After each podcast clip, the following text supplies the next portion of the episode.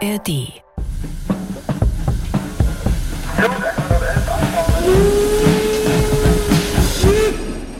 Seit 100 Jahren gibt es die Thüringer Bergbahn nun schon und seitdem verbindet sie gut 40 Kilometer südlich von Erfurt das Schwarzertal mit den Dörfern auf der Höhe des Thüringer Schiefergebirges. Heute ist die Bergbahn ein Touristenmagnet und lockt viele Urlauber an. Aber dafür wurde sie eigentlich gar nicht gebaut. Warum? Das verrate ich Ihnen bei Abenteuer Eisenbahn, dem Podcast von MDR Thüringen. Mein Name ist Markus Wetterauer. Als Kind, weiß ich nicht, wie alt ich da war, fünf Jahre, sechs Jahre, sieben Jahre, habe ich die Bergbahn schon nachgebaut. Ja, schon ein langes Brett genommen. Es war zwar nicht breit, so knappe 15, 20 Zentimeter breit, aber vier Meter lang. Und da habe ich von äh, der Modellbahn, hatte ich Spur H0 gehabt, habe ich die Schienen schon draufgeschraubt, von oben bis runter. In der Mitte eine Weiche eingebaut und dann hatte ich irgendwann mal zu Weihnachten einen Panzer geschenkt bekommen, so einen russischen T-34, so einen ferngesteuerten. Da ging schon nicht mehr richtig und den habe ich dann auseinandergenommen, ausgeschlachtet. Ja, und diese Mechanik, dieses Getriebe, was da drin war, wo sich um die Kanone gedreht hat, das war schön untersetzt, schön langsam. Das habe ich dann als Antrieb genommen. Mit dem Motor da drin waren, auf äh, diese Welle von der Kanone habe ich einfach eine kleine Riemenscheibe drauf gebaut, dann um dann, ja, als Seil habe ich Zwangsfaden verwendet, wo die Wagen befestigt waren. Das ging dann oben rum, hat ganz wunderbar funktioniert. Und damals ging das schon hoch und runter wie im Warnleben. Mario Ehrlich, 51 Jahre, arbeitet seit rund 30 Jahren bei der Bergbahn. Dabei wollte er als Jugendlicher eigentlich alles, nur nicht bei der Bergbahn arbeiten, aber wie das Leben manchmal so spielt. Jedenfalls machte er kurz vor der Wende seine Lehre als Elektriker bei der damaligen Reichsbahn der DDR in Probstzella. Nach der Wende waren die Tage des Betriebswerks dort gezählt. Dann stand ich halt vor der Überlegung, was mache ich? Großteil der Beschäftigten dort ist äh, nach Saalfeld gegangen, ins Bahnbetriebswerk zum Arbeiten. Und da sagt meine Mutter, ich wohne ja oben in Lichtenhain direkt neben der Bahn, und da sagt meine Mutter zu mir, Mensch Junge, geh doch mal nach an die Bergbahn, frag doch mal, vielleicht brauchen die Leute, da hast du es gleich hier nebenan. Und da habe ich gesagt, nee, ich gehe nicht danach, ich setze mich da nicht hin und fahre acht Stunden das Ding hin und her, also das tue ich mir nicht an. Und da gab es damals einen Werkmeister, den habe ich ein bisschen gekannt und er sagte zu mir, pass auf, schreibst einen Zettel, schreibst drauf, wo du jetzt beschäftigt bist und dass du gern hierher möchtest und dann schauen wir mal, was wird. Nur gesagt, getan, der hat den Zettel mitgenommen. Ja, und dann kam er, pass auf, nächstes Jahr im Frühjahr kannst du hier anfangen. Ganz toll. Ja, und da bin ich dann hierher gekommen und ich habe es bis jetzt noch nicht bereut. Die Bergbahn war immer Teil des Lebens von Mario Ehrlich, immer präsent, schon als er noch ein kleines Kind war. Weil man früher hier mal weg musste nach Saalfeld oder Rodelstadt, ging nur eisenbahntechnisch in die Bergbahn rein, ins Tal runtergefahren, zur Talstation Obstfelder Schmiede und dann unten ging es mit dem Zug weiter, dann über Rottenbach nach Saalfeld oder eben Rodelstadt. Also ich bin mit der Bahn schon groß geworden und ich habe auch damals direkt an der Bahn gewohnt. Ich habe die ständig gesehen, wenn die rein und rausgefahren ist, hoch und runter. Und wir haben auch immer viel an Bahn gespielt, weil wenn man so ein junges Kind ist, man will da ein bisschen, auch ein bisschen erkunden. Und ich kann mich noch erinnern, wir haben uns damals immer große Taschenlampen gebaut, so aus alten Kakaokisten, da haben wir die Batterien rein um den Hals gehängt. Und dann gab es eine Möglichkeit früher, wie man unter dem Bahnhof drunter gekommen ist, unter die große Holztreppe. Und da unten war es stockdunkel gewesen, hat man Beleuchtung gebraucht. Und dann gab es auch ganz hinten an der Treppe ein Fenster, ein ziemlich großes Fenster. Das war zwar immer sehr dreckig gewesen, aber man konnte da noch reinschauen und hat einen Teil von dem Maschinenhaus gesehen. Also da war ich schon ganz begeistert gewesen. Die faszinierende Technik der Bergbahn zum Beispiel, die ist zum Teil wie bei einer anderen Eisenbahn und doch wieder ganz anders. Bei normalen Bahnen dürfen die Schienen nicht besonders steil sein, sonst würden die Metallräder des Zugs auf den Metallschienen rutschen und es ging mehr nach unten als nach oben. 3% Steigung sind das höchste der Gefühle. Auf Nebenstrecken oder bei Straßenbahnen sind auch mal 8 oder 10% drin, viel mehr aber nicht. Wird's noch steiler, dann muss man eine andere Technik verwenden. Da gibt's zum Beispiel Zahnradbahnen, um mit einem Zug auf einen Berg raufzukommen, oder eben Standseilbahnen wie bei der Thüringer Bergbahn. Die Wagen stehen zwar auf der Schiene mit ihrem Gewicht, sind aber an einem Seil befestigt. Wir haben ein langes Seil. An jedem Ende ist ein Wagen befestigt und das Seil wird oben in der Bergstation über vier große Räder einfach umgelenkt, angetrieben oder eben auch abgebremst, so wie es gebraucht wird. Ja, der eine Wagen bewegt sich talwärts und hilft mit seinem Eigengewicht den analog bergwärts fahrenden Wagen ein bisschen mit nach oben zu ziehen. Eigentlich eigentlich eine ganz einfache Technik. Vor allem wird dafür wenig Kraft benötigt. Es gibt sogar Bahnen, da kommt man ohne elektrischen Antrieb aus, die fahren mit Wasserballast. Da wird das obere Fahrzeug mit Wasser befüllt und das zieht dann das untere, leichtere einfach den Berg nach oben. Und dann unten wird dann das Wasser abgelassen und der obere Wagen wieder befüllt und so geht das immer hin und her. Fast wie ein Perpetuum mobile. Nicht ganz natürlich, ein bisschen Energie braucht man schon noch. Bei der Thüringer Bergbahn in Oberweisbach war diese Technik aber nicht möglich, denn sie wurde ursprünglich gebaut, um auch Güter zu transportieren. Die zwei Fahrzeuge an den beiden Enden des Drahtseils sind deshalb unterschiedlich schwer einen Wagen für die Personenbeförderung speziell gebaut und einen Wagen, die sogenannte Güterbühne, für den Güterwagentransport. Und die beiden Fahrzeuge sind schon von Haus aus unterschiedlich schwer. Und dann kommt noch dazu, dass die Güterbühne dann mal mit einem schweren Güterwagen beladen ist und dann mal leer fährt, sodass da immer ein Gewichtsunterschied zwischen den beiden Wagen besteht. Ja, und dieser wird schon jeher früher durch einen Elektromotor und seit 2002, seit dem großen Umbau, durch zwei Elektromotoren ausgeglichen. Je nachdem, wie sich die Fahrzeuge, sprich die Gewichte bewegen, müssen wir einmal Strom reinstecken in den Antrieb, in den Motor, um den schwereren Wagen nach oben zu ziehen. Und dann im Gegenzug, wenn der schwere Wagen wieder runterfährt, dann kriegt man wieder ein bisschen Strom raus. Dann muss die Bahn nämlich gebremst werden. Dann arbeiten die Motoren als Generatoren und erzeugen dann Strom. Mal so, mal so. So ganz neu ist der Trend zur Elektromobilität also nicht. In Oberweisbach geht das nämlich schon seit rund 100 Jahren so. Anfangs übrigens, als das Stromnetz noch nicht so stabil war wie heute, nutzten die cleveren Bergbahner riesige 220 Volt Akkus. Die gaben Strom ab, um den Motor anzutreiben, und beim Bremsen liefen sie wieder voll. Abenteuer Eisenbahn, ein Podcast von MDR Thüringen. Diesen Podcast bekommen Sie immer am letzten Sonntag im Monat in der App der ARD Audiothek. Am besten jetzt abonnieren, damit Sie die nächsten Folgen nicht verpassen. Immer wieder haben die Zeitungen vor 100 Jahren über den Bau und den Betriebsstart der Bergbahn berichtet. In einer Zeitung heißt es zum Beispiel, Sang- und klanglos ist am 1. März 1923 im Herzen des schönen Thüringer Landes die steilste Bahn der Welt dem Verkehr übergeben worden. So ganz korrekt ist das nicht. Es war nämlich nicht die steilste Bahn der Welt, sondern die weltweit steilste Bahn für normale Eisenbahnwagen. Aber egal. Weiter heißt es in dem Bericht, das Fehlen einer Eisenbahnverbindung war während der Kriegszeit in den vier Gemeinden Oberweisbach, Kursdorf, Deesbach und Lichtenhain sehr fühlbar geworden. Die Einwohner leben halb von Landwirtschaft und halb von gewerblicher Tätigkeit. Lebensmittel müssen unbedingt in größeren Mengen von auswärts bezogen werden. Industrie ist ohne Zufuhr von Rohstoffen und Materialien nicht möglich. Mit der Betriebseröffnung bietet die Bahn der Bevölkerung durch Erhaltung und Ausbau der vorhandenen Industriezweige Gelegenheit zu lohnender Beschäftigung. Es gab ja oben in und um Oberweißbach Holzindustrie, auch Glasindustrie. Und im Schwarzertal unten gibt es eine Eisenbahnstrecke seit 1900. Ja, und mit Fertigstellung der Eisenbahnstrecke kam der wirtschaftliche Aufschwung unten im Schwarzertal. Das hat ganz wunderbar funktioniert, auch Porzellanindustrie unten. Aber hier oben auf dem Berg, die Leute waren ein bisschen abgeschnitten und die wollten auch gerne einen eigenen Eisenbahnanschluss haben. Die sind hier oben entweder mit dem Korb auf dem Rücken oder wer ein bisschen mehr Geld hatte, damals schon mit dem Ochsen- oder Pferdefuhrwerk, von hier oben aus, von der Hochebene runtergefahren ins Tal über schlechte Feld-, Wald- und Wiesenwege zu einer Eisenbahnstation unten, um ihre Waren auszutauschen. Mit dem Korb durch den Wald. Das hört sich romantisch an, bedeutete aber knochenharte Arbeit. Was im Sommer noch einigermaßen erträglich war, wurde bei Eis und Schnee und Kälte im Winter meistens ganz unmöglich. Da ist es auch schon mal vorgekommen, dass man unten im Tal die Waren, die normalerweise für die Bergdörfer bestimmt waren, versteigert hat, weil man es einfach nicht nach oben bekommen hat. Jahrelang kämpften die Bewohner der Bergdörfer für einen eigenen Bahnanschluss. Sie liefen gegen Mauern. Denn eine normale Eisenbahnlinie vom Tal auf den Berg hätte viele Kilometer lang sein müssen, um die Höhe zu überwinden. Und dafür fehlte schlicht das Geld bis jemand auf die Idee mit der Bergbahn kam.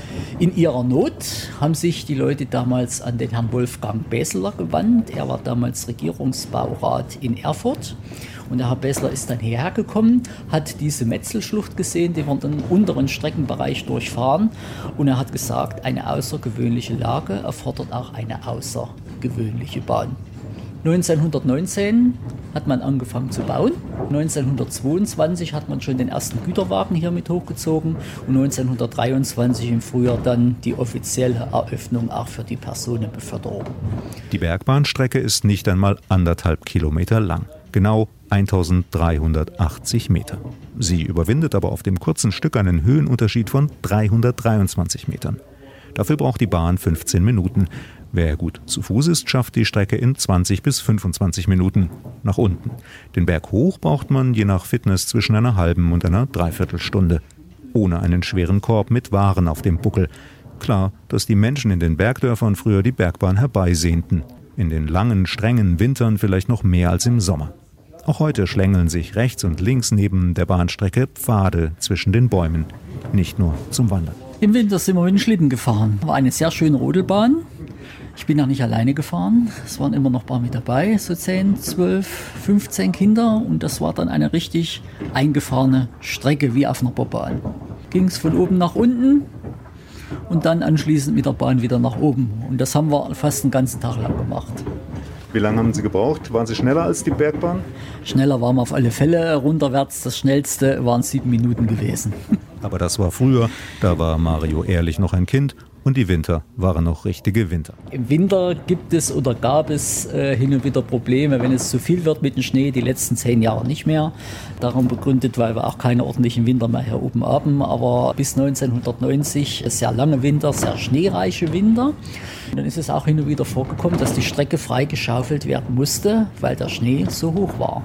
Das ging früher nur mit Handarbeit und sollte heute auch mal wieder so im Winter eintreten. Auch heute geht es nur in Handarbeit auf der Steilstrecke. Und wer schaufelt dann? Sie? Ja, wir sind die Ersten. Frühmorgens, wenn es nicht geht, müssen wir schon mal raus und ein bisschen schaufeln. Und wenn es dann sehr viel mehr wird mit Schnee, dann werden dann Kollegen von der Bahn von Saalfeld hierher beordert, die uns dann unterstützen. Einfacher ist das oben auf der Höhe. Im Anschluss an die Bergbahn beginnt dort nämlich die Schienenstrecke von Lichtenhain nach Kursdorf, die sogenannte Flachstrecke. Auf den zweieinhalb Kilometern rollt dort ein Elektrotriebwagen. Dort hilft moderne Technik beim Schneeräumen. Auf der Flachstrecke haben wir schon seit vielen Jahren einen Schneeflug, einen kleinen zweiachsigen Wagen mit einer Flugschar vorne dran und den kleinen Wagen hängen wir dann einfach an den Triebwagen vorne dran und dann kann die Strecke einfach sich ganz einfach beräumt werden. Damit die Züge auch im Winter zuverlässig und sicher ans Ziel kommen. Apropos sicher, die Bergbahn ist sicher, ist sich Mario ehrlich sicher. Es ist sehr sicher. Früher, also bis 2002, hatten wir vom Antrieb her eine sehr einfache Steuerung mit einer mechanischen Reibungsbremse und früher, also bis 2001, ist die Bahn auch noch durch einen Maschinisten bedient worden. Der hatte früher, sag ich mal, eine sehr, sehr große Verantwortung gewesen, die Bahn zu fahren. Seit 2002 haben wir eine Schweizer Uhrwerkstechnik oben eingebaut, eine Computersteuerung, die übernimmt sämtliche Aufgaben, die die Fahrt betreffen. Einen Maschinisten gibt es heute nicht mehr. Die Bahn wird per Fernsteuerung aus dem Wagen herausgesteuert. Alle die Aufgaben, die der Maschinist früher übernommen hat, was die Überwachung, Geschwindigkeit, Motorstrom und sämtliche Sachen, was der Maschinist früher gemacht hat, übernimmt heute die Technik. Maschinist bei der Bergbahn. Das war eine verantwortungsvolle Tätigkeit. Nur ein lang gedienter und besonders geschulter Mitarbeiter durfte die Züge steuern, von ganz oben im Maschinenstand aus. Da hat die Bahn gestartet, hat den Fördermotor angelassen, hat die Geschwindigkeit dann manuell hochgeregelt bis zu der Geschwindigkeit, die er fahren durfte. Es gab ja nicht nur einen Maschinisten, es gab drei, vier, fünf Maschinisten und das Schöne an der ganzen Sache war, der eine ist ein bisschen schneller gefahren, der andere ist ein bisschen langsamer gefahren. Der eine hat 18 Minuten gebraucht, dann hat man einen gehabt, der war ein bisschen schneller gewesen, hat es auch schon in 14 Minuten geschafft. Da war immer ein bisschen, ein bisschen Toleranz drin, wie schnell das man da fahren konnte. Heute haben wir keinen Maschinisten mehr. Die Steuerung befindet sich in den Fahrzeugen, also die Bahn wird bei der normalen Personenbeförderung aus dem Wagen heraus bedient. Es muss jeder Wagenbediener muss einen Startbefehl geben in der Station.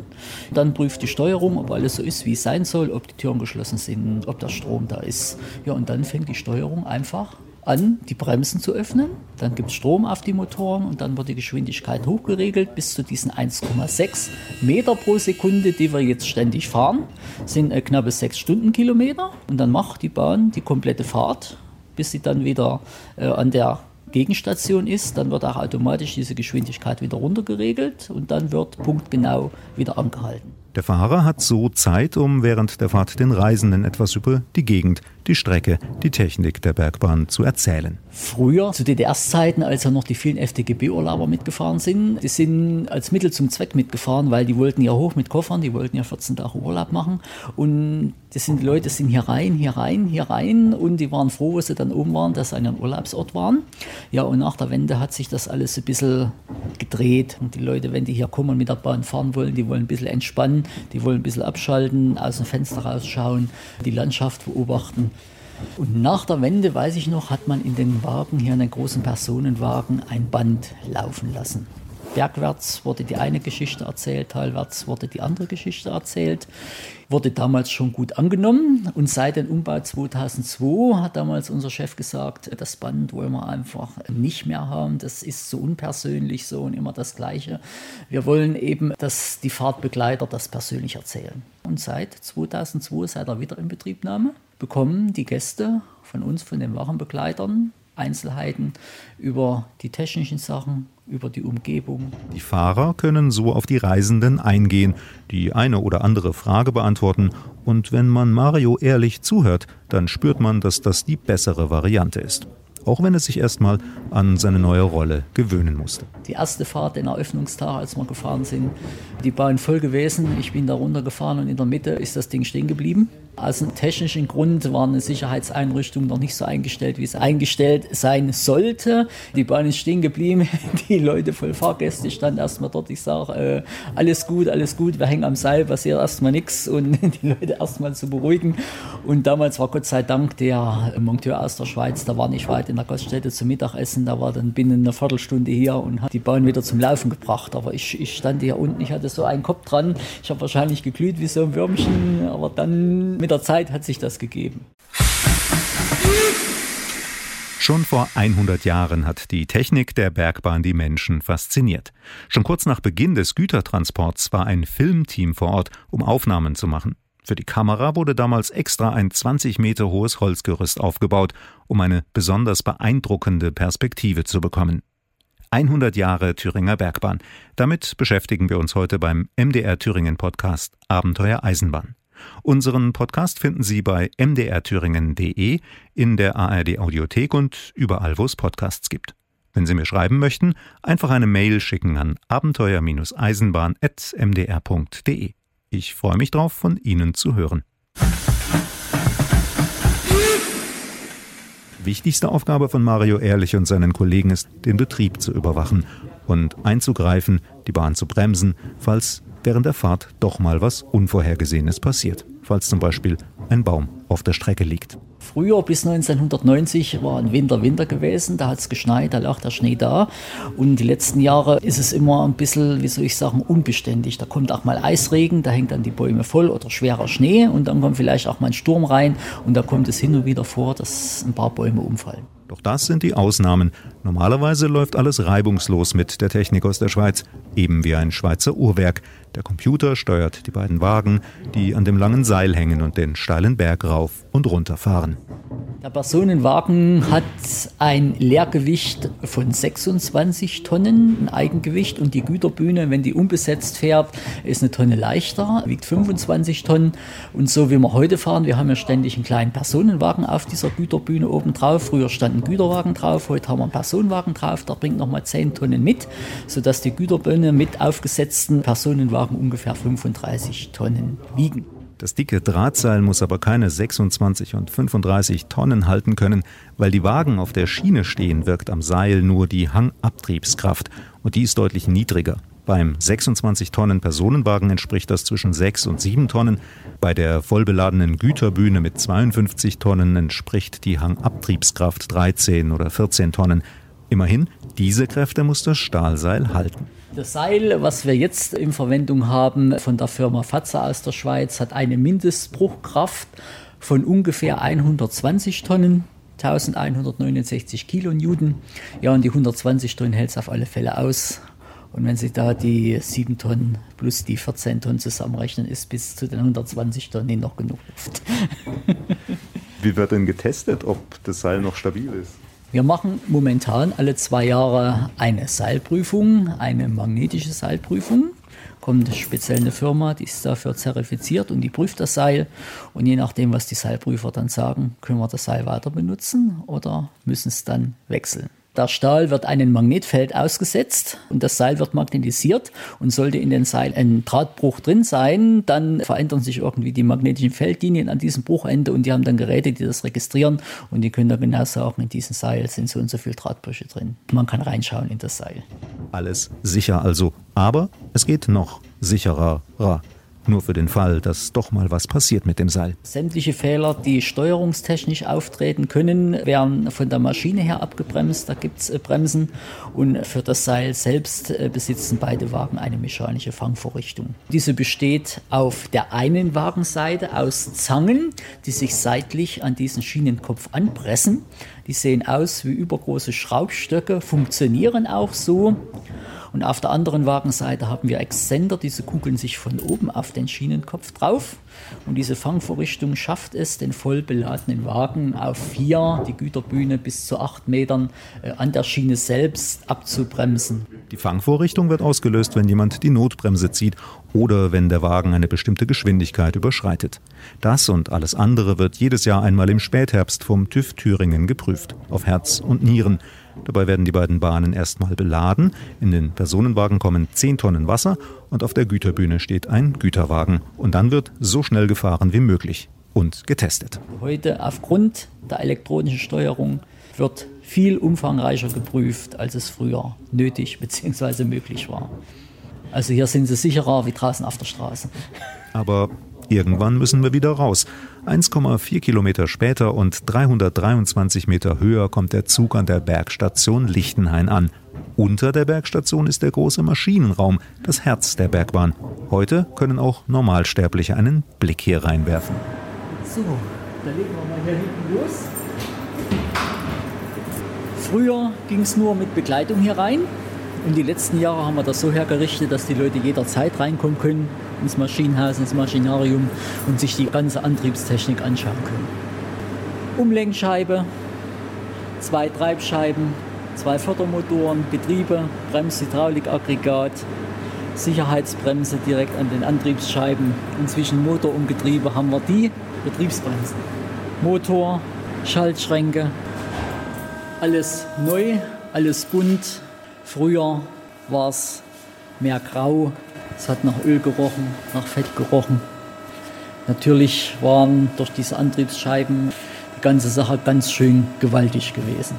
Heute sind die Scheiben nicht mehr so dick, der Scheibenumfang, sprich der Durchmesser ist der gleiche geblieben, aber die Antriebsscheiben sind nur noch halb so stark. Dann geht es ein paar Stufen eine breite Holztreppe hinauf Dort am Bahnsteig steht schon der elektrische Triebwagen, der von Lichtenhain über Oberweisbach bis nach Kursdorf fährt. Und ein bisschen erinnert er an eine S-Bahn, mitten auf einer Hochebene im Thüringer Schiefergebirge. So, springen wir mal rein. Seit 2008 haben wir schön elektronische Türen hier, braucht man nur noch auf den Knopf drücken. Sind Sie schon mal mit der S-Bahn gefahren in Berlin? Früher gab es immer noch diese, diese ovalen Griffe hier an der Tür. Hier S-Bahn typisch sind auch noch diese Haltegriffe, diese Sitze hier oben an der Lehne dran. Ja. Und früher musste man die Türen richtig durch diese Griffe aufziehen. Der Zug fährt alle 30 Minuten, aber S-Bahn ist vielleicht doch ein bisschen hochgegriffen. Sagen wir lieber Straßenbahn. Einer der Triebwagen fuhr früher tatsächlich in Leipzig als Straßenbahn. Dampfbetrieb gab es hier selbst in den Anfangsjahren nie. Wir fahren mit 600 Volt Gleichspannung schon von Anfang an. Es gab früher mal eine kleine Dampflok, da haben sie paar Güterwagen mir hin, hin und her gefahren, war aber nicht die Regel gewesen. In den 60er Jahren hat man mal mit der Güterbühne einen Dieseltriebwagen, die Baureihe 772, bei uns in Osten hießen die Blutblasen oder auch Ferkeltaxen, hat man mal mit der Güterbühne mit hier hochgefahren und die sollte hier oben fahren auf der Flachstrecke, aber es hat nicht funktioniert. Sonst verkehren schon immer diese Triebwagen. Früher gab es äh, zwei Triebwagen und einen Bei- oder Steuerwagen. Der Steuerwagen wurde dann an den Triebwagen mit dran gehängt, um das Fahrgastaufkommen früher zu bewältigen. Und aus den einen Triebwagen haben wir 2015 wieder unseren Olitätenwagen bauen lassen. Olitäten, das ist ja oben ein Sammelbegriff für Heilmittel, die aus Kräutern, Baumrinde, Wurzeln hergestellt werden. Und die sogenannten Buckelapotheker haben dann diese Olitäten auf ihrem Rücken im Ranzen oder auch Reff durch die Lande getragen und haben es verkauft. Und in diesen Olitätenwagen wollen wir das Thema Heilkräuter unseren Fahrgästen noch ein bisschen näher bringen. Es gibt verschiedene Informationen drin, hat ein Glasdach, keine Seitenscheiben, ein halbes Cabrio. Sie haben gesagt, dass viele Leute als Tagestouristen herfahren. Sind es dann Thüringer oder kommen die auch von weiter weg? Die kommen von überall her, aus Thüringen, aus der ganzen Welt, aus Japan, aus Holland, von überall. Wenn wir mit der Bergbahn fahren, wir stehen im direkten Kundenkontakt, wir stehen direkt neben den Leuten. Ja, da kommt man schon mal ins Gespräch über das eine oder andere. Und die Leute, die hier kommen, die sind entspannt, die wollen sich hier erholen und es ist schon ein bisschen was anderes, als wenn Sie als Pendler irgendwo mit einer großen Bahn zur Arbeit fahren oder von der Arbeit nach Hause fahren. Die Leute sind dann schon ein bisschen anders drauf als unsere Touristen hier. Also sehr entspannt, die Leute, die hier mitfahren. Und man merkt das immer, wenn man die Fahrt dann beendet hat und hat den Leuten ein bisschen was erzählt. Vielmals bedanken sich die Leute auch. Das haben wir hier nicht erwartet, haben sie gut gemacht, ganz wunderbar. Und das freut einen dann persönlich auch, wenn man so ein Lob erhält. Glücklich sind die Fahrgäste auch, weil die Züge der Bergbahn so gut wie nie verspätet sind. Und auch die Mitarbeiter sind zufrieden. Der Kontakt zu den Fahrgästen, die einmalige Technik und die unbeschreibliche Landschaft. Ganz egal, ob rauf auf den Berg, die Hochebene entlang oder wieder zurück ins Tal. Der Herbst ist die tollste Jahreszeit. Wenn die Bäume bunt werden, ist nicht zu toppen. Wenn Sie jetzt Lust auf eine Fahrt mit der Bergbahn bekommen haben, am bequemsten reisen Sie mit dem Zug an. Durchs Schwarzertal bis zum Bahnhof Obstfelder Schmiede. Das ist die Talstation der Bergbahn. Von dort fährt die Bergbahn alle 30 Minuten hinauf nach Lichtenhain. Ebenfalls alle 30 Minuten geht's dann von Lichtenhain auf der Höhe weiter bis Korsdorf und wieder zurück. Jeden Tag von halb sieben morgens bis gegen 20 Uhr abends. Von den Stationen unten und von oben aus kann man wandern, Radfahren, mit den Kindern den Erlebnispfad Fröbelwald erkunden und in Lichtenhain sollten Sie auf jeden Fall einen Blick in den Maschinenraum der Bergbahn werfen.